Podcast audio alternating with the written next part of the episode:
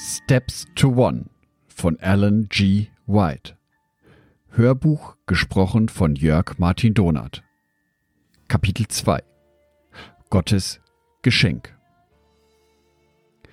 Am Anfang besaß der Mensch einen bewundernswert edlen und ausgeglichenen Charakter. Da er ohne Fehler geschaffen wurde, lebte er in einer harmonischen Beziehung mit Gott. Er hatte gute Gedanken und verfolgte Ziele, die Gott gefielen. Als er jedoch gegenüber Gott ungehorsam wurde, veränderte sich sein Wesen zum Negativen. Egoismus schob sich vor die Liebe. Von diesem Moment an wurde es für ihn unmöglich, die Sünde aus seinem Leben fernzuhalten. Satan, der seit Beginn der Schöpfung auf deren Zerstörung aus war, besaß von nun an Macht über die Menschen. Diese Macht hätte er auch behalten, hätte sich Gott nicht auf besondere Weise dazwischen geschaltet. Während der Mensch ohne Sünde lebte, genoss er die enge Beziehung zu Jesus. Nachdem er gesündigt hatte, konnte er dessen Perfektion nicht mehr ertragen. Er versuchte sich vor Gott zu verstecken. Bis heute halten Menschen, die das Geschenk Jesu noch nicht angenommen haben, lieber Abstand zu Gott. Ein Mensch, der dem Bösen in seinem Leben Raum gibt, könnte die Gegenwart Gottes und damit auch den Himmel nicht genießen. Denn er würde ununterbrochen erkennen, wie sehr sich sein Wesen von der selbstlosen Liebe Gottes unterscheidet. Er würde es als qualvoll erleben, dem einen nicht aus dem Weg gehen zu können, der Licht und Freude verbreitet und der sogar sein Leben gab, um ihn zu befreien. Ein sündiger Mensch würde lieber vernichtet werden, als dem gegenübertreten zu müssen. Gott entschied sich nicht ohne Grund dafür, diejenigen vom Himmel auszuschließen, die nicht an ihn glauben. Mit ihrer Entscheidung gegen Gott haben sie sich den Weg zu ihm vielmehr selbst versperrt. Es ist unmöglich, aus eigener Kraft das Böse in uns und unseren Herzen zu bekämpfen. Kann denn aus einem schuldbeladenen Geschlecht ein schuldloser Mensch hervorgehen? Niemals. Hiob Kapitel 14 Vers 4 denn die menschliche Natur steht Gott grundsätzlich feindlich gegenüber. Sie hat sich nicht dem Gesetz Gottes unterstellt und wird es auch nicht können. Römer Kapitel 8 Vers 7 Unser äußeres Verhalten können wir zwar durch Bildung, Training und Anstrengung verändern, doch dies wird nicht unser Herz erneuern. Wir sind auf Jesus angewiesen, der unser Innerstes berührt. Die Kraft seiner Vergebung befreit uns von Sünde und schenkt uns ein neues, lebendiges Herz, das Gott begegnen kann. Der uns befreit sagt, ich versichere dir, wenn jemand nicht von neuem geboren wird, also ein neues Herz und verändertes Leben erhält, kann er das Reich Gottes nicht sehen. Johannes Kapitel 3 Vers 3 Lass dir nicht einreden, es würde genügen, nach außen hin das Gute zu zeigen, das schon immer in dir steckt.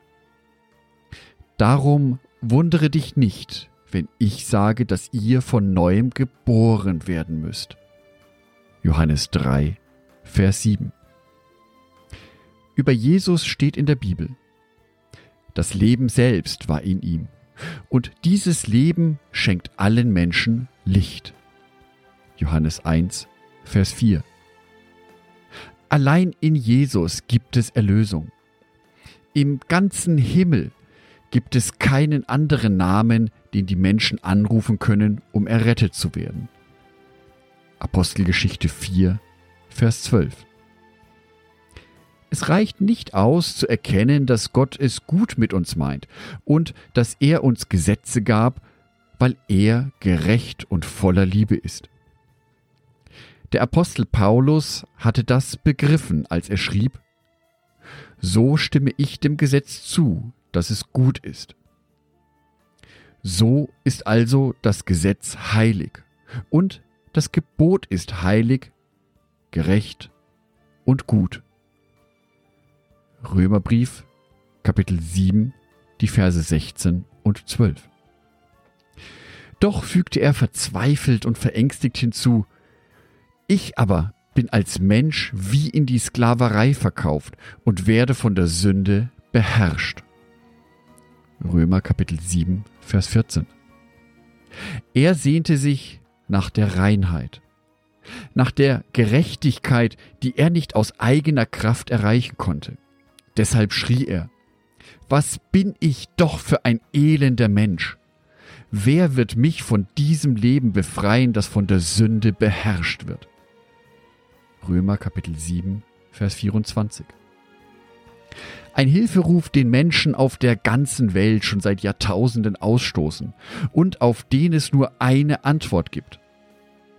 Seht her, das ist das Lamm Gottes, das die Sünde der Welt wegnimmt.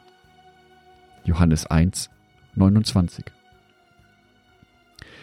Der Heilige Geist versucht diese Wahrheit allen verständlich zu machen, die sich danach sehnen, von ihrer Last der Schuld befreit zu werden.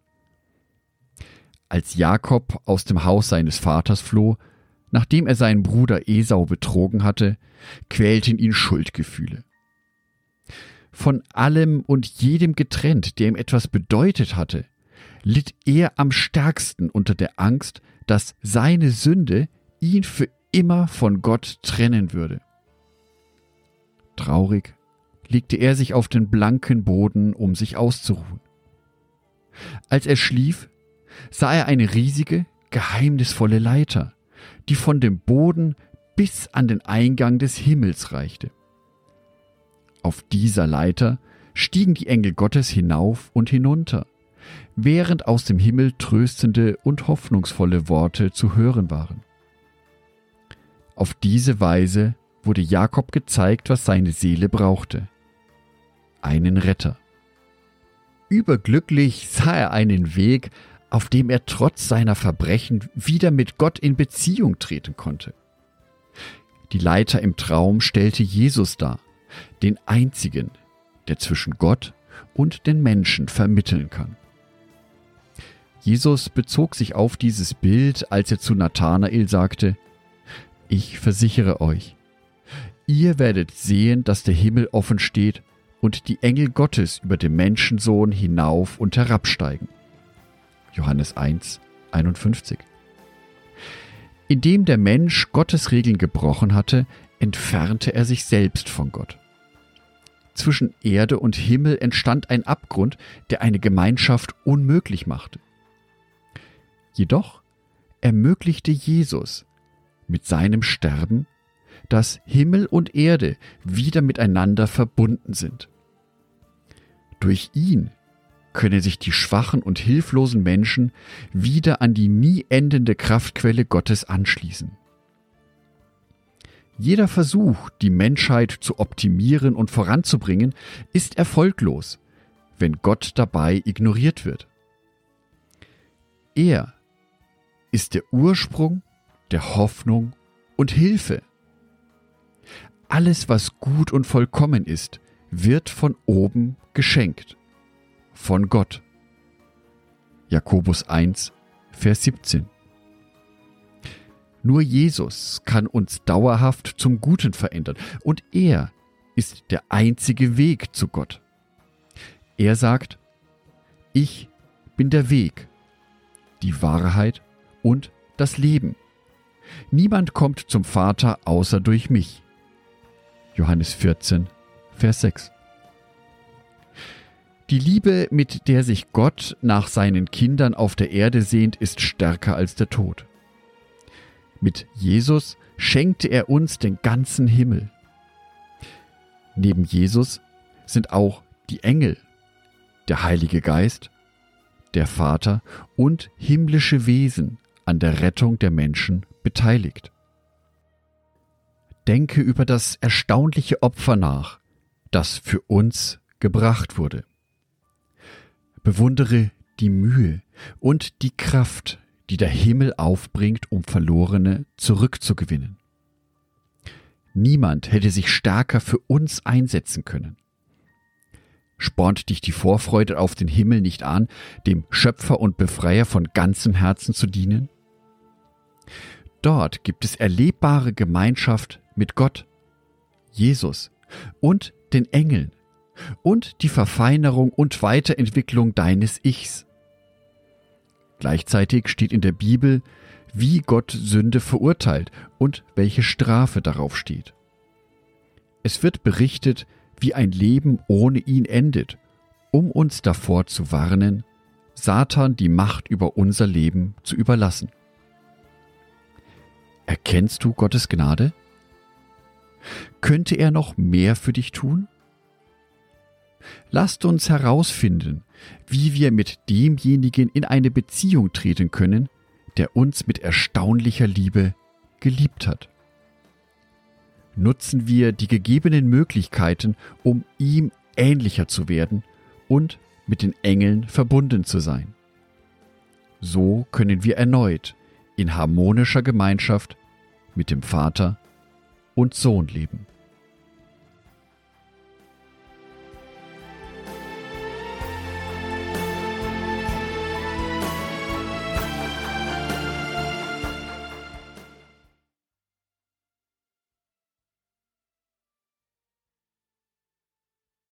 Ein herzliches Dankeschön an alle meine Patreons, die es mir ermöglichen, weiterhin den Podcast auf einen Kaffee mit Gott zu produzieren.